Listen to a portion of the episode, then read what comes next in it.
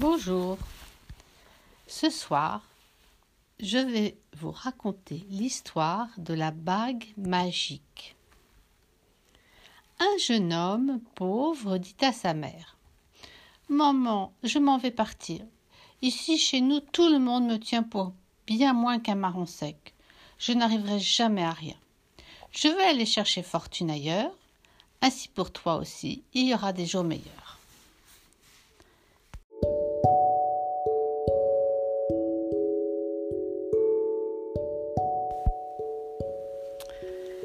Jeune homme pauvre dit à sa mère Maman, je m'en vais partir. Ici, chez nous, tout le monde me tient pour bien moins qu'un marron sec. Je n'arriverai jamais à rien. Je vais aller chercher fortune ailleurs. Ainsi pour toi aussi, il y aura des jours meilleurs. Ainsi parle-t-il et il prend la route.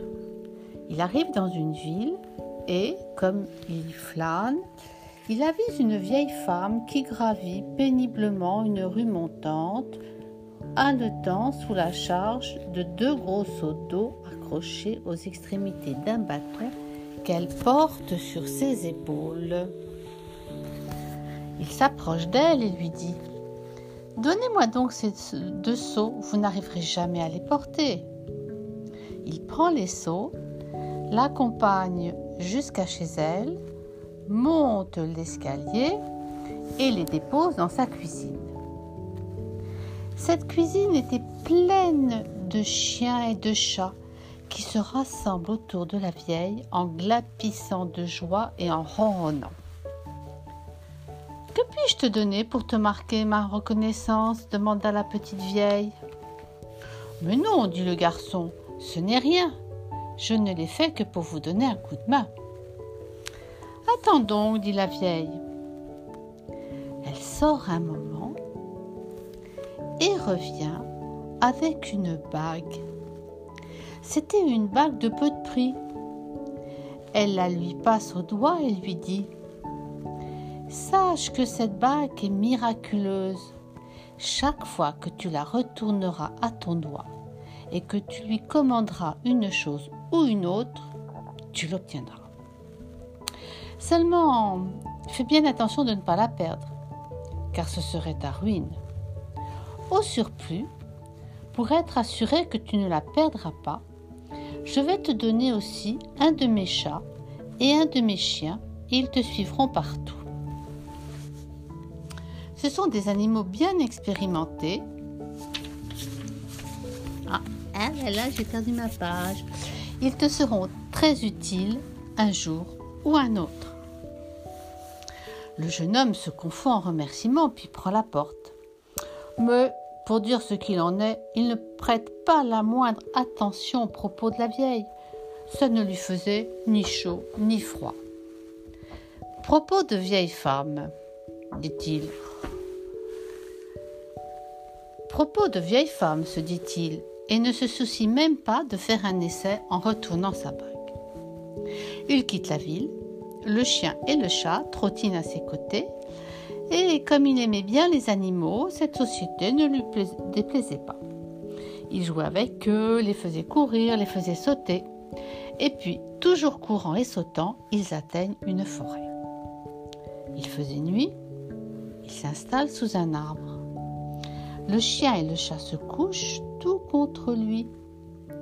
Seulement, il n'arrivait pas à trouver le sommeil vu qu'il avait grand faim. Ah, c'est alors qu'il se souvient de la bague à son doigt. Essayons, qu'est-ce que je risque? Il tourne la bague et dit J'ordonne de quoi manger et de quoi boire.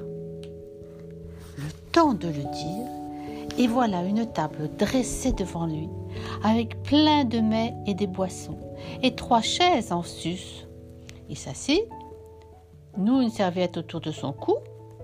Les deux autres chaises sont pour le chien et le chat d'autres serviettes pareillement à leur cou, et ils entreprennent de s'alimenter avec un agrément infini.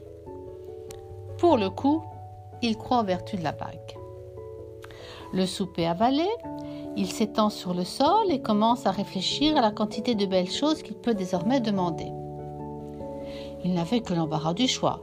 Tantôt il se dit des montagnes d'or et d'argent, ce serait ce qu'il lui faut. Tantôt il opte plutôt pour euh, des carroches richement attelées.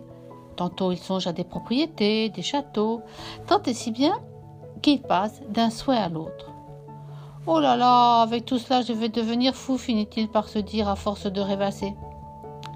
J'ai si souvent entendu raconter que les gens perdent la cervelle quand ils font fortune. Eh ben moi, ma cervelle, j'y tiens. Donc, assez pour aujourd'hui, on verra demain. Il se met sur le côté et plonge dans un sommeil parfait.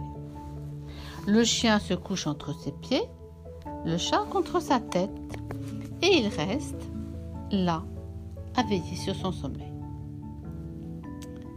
Quand il rouvre les yeux, le soleil brille à travers les cimes les arbres. Il y a une brise légère, les oiselets gazouillent, et pour ce qui est de lui, toute fatigue a disparu. Il se dit qu'il pourrait bien commander à sa bague, voyons, un cheval. Mais la forêt autour de lui est si belle qu'il préfère aller à pied. Il se dit encore qu'il pourrait commander euh, un petit déjeuner complet, mais parmi les plantes, il y avait de si bonnes fraises qu'il n'en demande pas plus. Bien sûr, il aurait pu commencer du lait chaud, commander du lait chaud, mais il avise à proximité une source à l'eau si pure qu'il s'empresse d'en puiser dans le creux de sa main. Ainsi chemine-t-il par bois et prairies jusqu'au moment où il se trouve devant un palais magnifique. Il y a là à la fenêtre une jeune fille de la plus grande beauté qui, en voyant le garçon qui chemine les mains dans les poches, escorté d'un chien d'un chat, lui adresse un joli sourire. Lui, il lève les yeux et il a si bien pris garde de conserver sa bague, pour ce qui est de son cœur, il est déjà, il est déjà d'or et déjà perdu. C'est le moment à jamais d'interpeller ma bague, se dit-il. Et tournant, et tournant la bague, il dit J'ordonne que vis-à-vis de ce palais, il en surgisse un autre encore plus beau et dedans tout ce qu'il faut. En un clin d'œil. Ce palais là, imposant et beau, et lui dedans comme s'il y avait depuis toujours vécu, le chien dans sa niche, le chat auprès de la cheminée, à lécher ses petites pattes. Il va à la fenêtre, il l'ouvre, et juste en face, il y a la fenêtre de la jeune fille, si jolie à voir. Ils échangent, sourires, soupirent, et le garçon comprend bien que le moment est venu d'aller demander sa main. Elle en est ravie. Ses parents pareils, et quelques jours après, on fait la noce. La première nuit qu'ils passent ensemble, après les baisers, les embrassades et les caresses, voici que l'épouse se l'entreprend. Mais dis donc, comment se fait-il que ton palais a surgi tout à trac, comme un champignon? Lui, il ne sait pas trop s'il doit parler ou pas. Et puis, bon, après tout, euh, c'est mon épouse. Il ne sait pas d'avoir des secrets pour son épouse. Ainsi raconte-t-il l'histoire de la bague. Ensuite, il s'endort au comble du bonheur. Seulement, pendant qu'il dort, son épouse, avec mille précautions, lui ôte la bague. Puis elle se lève, alerte tous les domestiques et ordonne Allez, quittons ce palais, retournons-nous chez nous auprès de mes parents. Une fois là, elle tourne la bague et dit J'ordonne que le palais de mon époux soit transporté sur le, sommet le plus haut et le plus abrupt de cette montagne là-bas. Le palais disparaît. C'est tout comme s'il n'avait jamais existé. Elle regarde la montagne et il est tout là-haut, là-haut, là-haut et bien mal accroché au sommet de la montagne. Vient le matin, le garçon se réveille, plus d'épouse à son côté. Il ouvre la fenêtre et voit le vide au-dessous, des ravins profonds et tout alentour des tas de montagnes neigeuses. Il veut tourner sa bague, oh, mais il n'a plus de bague. Il appelle ses serviteurs, mais il n'y a plus de serviteurs. Seuls viennent le chien et le chat, qui eux sont toujours là. Et c'est parce que le garçon avait bien confié à son épouse l'histoire de la bague, mais pas celle des deux animaux magiques, qu'ils sont encore là. Dès lors, notre garçon n'y comprend rien, puis finit par s'aviser que son épouse s'est comportée en traîtresse infâme. Il démonte toute son intrigue, mais ce n'est qu'une maigre consolation. Il va donc regarder le moyen de redescendre dans la plaine. Mais ses portes et ses fenêtres ne donnent que sur des ravins sinistres. Quant aux vivres, le palais n'en avait que pour quelques jours. Et voilà que le garçon affolé à l'idée qu'il va mourir de faim. Voyant leur maître accablé de tristesse, le chien et le chat s'approchent, et le premier dit Ne vous tarabustez pas trop, patron. Le chat et moi, on finira bien par trouver le moyen de nous faufiler parmi les rochers, et une fois en bas, on retrouvera la bague. Ah, mes animaux chéris, dit le jeune homme, vous êtes mon unique ressource. Autrement, il ne me reste plus qu'à me jeter dans ces abîmes plutôt que de mourir de faim. Chien et chat partent. Ils grimpent, ils sautent d'un pic à l'autre, tant et si bien que les voilà dans la plaine. Il y a là une large rivière. Le chien prend le chat sur son dos, traverse à la nage. Ils atteignent en pleine nuit le palais de l'épouse traîtresse. Tout le monde est plongé dans le sommeil et il s'est introduit par la chatière du portail. Et le chat dit au chien Toi, tu restes là, tu ouvres les deux yeux, et moi, je monte voir ce qu'on peut faire. Il grimpe en tapinois d'un pas de chat madré, puis jusque dans la chambre de la traîtresse, mais la porte est bien fermée. Nul moyen de s'y introduire. Et, comme il est là, en réflexion, vient à passer un gros rat, un gros gros rat. Il l'agrippe. C'était un rat gros et gras. Il supplie fort le matou de ne point le tuer. Je veux bien, dit le chat, mais pas avant que tu aies rangé cette porte de manière à ce que je puisse passer. Le rat s'y met aussitôt, il ronge, il ronge de ses dents, ses dents s'usent, mais il a beau faire, le trou est si étroit que, ne parlons pas de chat, même le rat ne peut pas s'y faufiler. Alors le chat dit euh, Tu as de la famille? Certes, sept ou huit petits et des plus délurés, dit le rat. Tu vas m'en amener un illico, dit le chat. Et si tu ne reviens pas, je te rattraperai et je te mangerai. Le rat file et revient l'instant d'après avec un petit raton. Écoute bien, mon mignon, dit le chat. Si tu es un tant soit peu astucieux, tu vas pouvoir sauver la vie de ton père. Tu passes dans la pièce de cette dame, tu grimpes sur le lit et tu enlèves la bague qu'elle a au doigt. Le raton se rue dans le petit trou, mais il revient au bout d'un instant. Mais, mais, elle n'a pas de bague au doigt, dit-il. Le chat n'est pas désorienté. Oh, cela veut dire qu'elle l'a mise dans sa bouche, dit-il.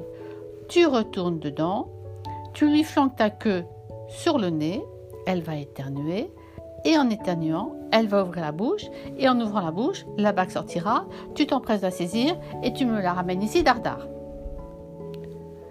Se passe de la manière exacte que le chat a dit. Et voici le raton qui revient avec la bague. Le chat l'attrape et bondit dans l'escalier. Tu as la bague? demanda le chien. Bien sûr que je l'ai dit le chat. Ils reprennent aussitôt la route. Mais le chien, dans son fort intérieur, crevait de jalousie à l'idée que le chat avait retrouvé la bague tout seul. Les voilà à la rivière. Le chien dit euh, Si tu me passes la bague, je te prendrai sur mon dos pour t'emmener de l'autre côté. Mais le chat ne l'entendait pas ainsi. Et les voilà qui se disputent comme chien et chat. À force de se disputer, le chat lâche la bague, elle tombe dans l'eau et un poisson s'en empare et l'avale. Le chien a vite fait de prendre le poisson dans la gueule. C'est lui qui détient la bague maintenant. Il transporte le chat en face, mais ils ne vont pas cesser de se disputer jusqu'au moment euh, où les voilà à nouveau au pied de leur maître. Vous avez la bague demanda-t-il au comble d'anxiété. Le chien crache son poisson, lequel crache la bague mais le, le chat proteste. Ce n'est pas vrai. Ce n'est pas lui qui vous le rapporte. C'est moi qui l'ai récupéré. Et c'est ce chien qui me l'a volé, dit le chat. Et le chien dit Si l'on veut. Mais si je n'avais pas attrapé le poisson, la bague était bel et bien perdue. Alors le jeune homme se met à les caresser, l'un et l'autre, en disant Mes chéris, ne vous disputez pas comme vous faites. Vous m'êtes tous les deux aussi précieux. Et pendant une bonne heure, il flatte d'une main le chien, d'une main le chat, jusqu'au moment où les deux animaux redeviennent copains comme avant. Il retourne avec eux dans son palais, tourne la bague et dit J'ordonne que mon palais prenne la place du palais là-bas, où se trouve maintenant mon épouse traîtresse, et que cette épouse traîtresse, avec tout son palais, vienne se mettre ici où je suis. Et les deux palais de s'arracher à leur sol, le plus promptement du monde, et de s'envoler, et de se croiser dans les airs, et d'échanger leur situation. Le sien au beau milieu de la plaine, et celui de l'épouse sur la cime pointue de la montagne, avec elle dedans qui criait comme un aiglon perdu. Le jeune homme fait amener sa propre mère et lui donne la vieillesse heureuse qu'il lui avait promise. Le chat et le chien vont demeurer auprès de lui, non sans se chamailler de temps à autre, mais dans l'ensemble en bonne amitié. Et la bague? Oh, il s'en servira parfois, mais pas souvent. C'est que fort justement il se disait Il n'est pas bon que l'homme obtienne trop aisément tout ce qu'il peut convoiter. Quant à l'épouse, le jour qu'on escaladera sa montagne et on l'y retrouvera morte de faim, desséchée comme un clou. Une faim bien cruelle, mais ce n'est pas ce qu'elle méritait de mieux. Bonsoir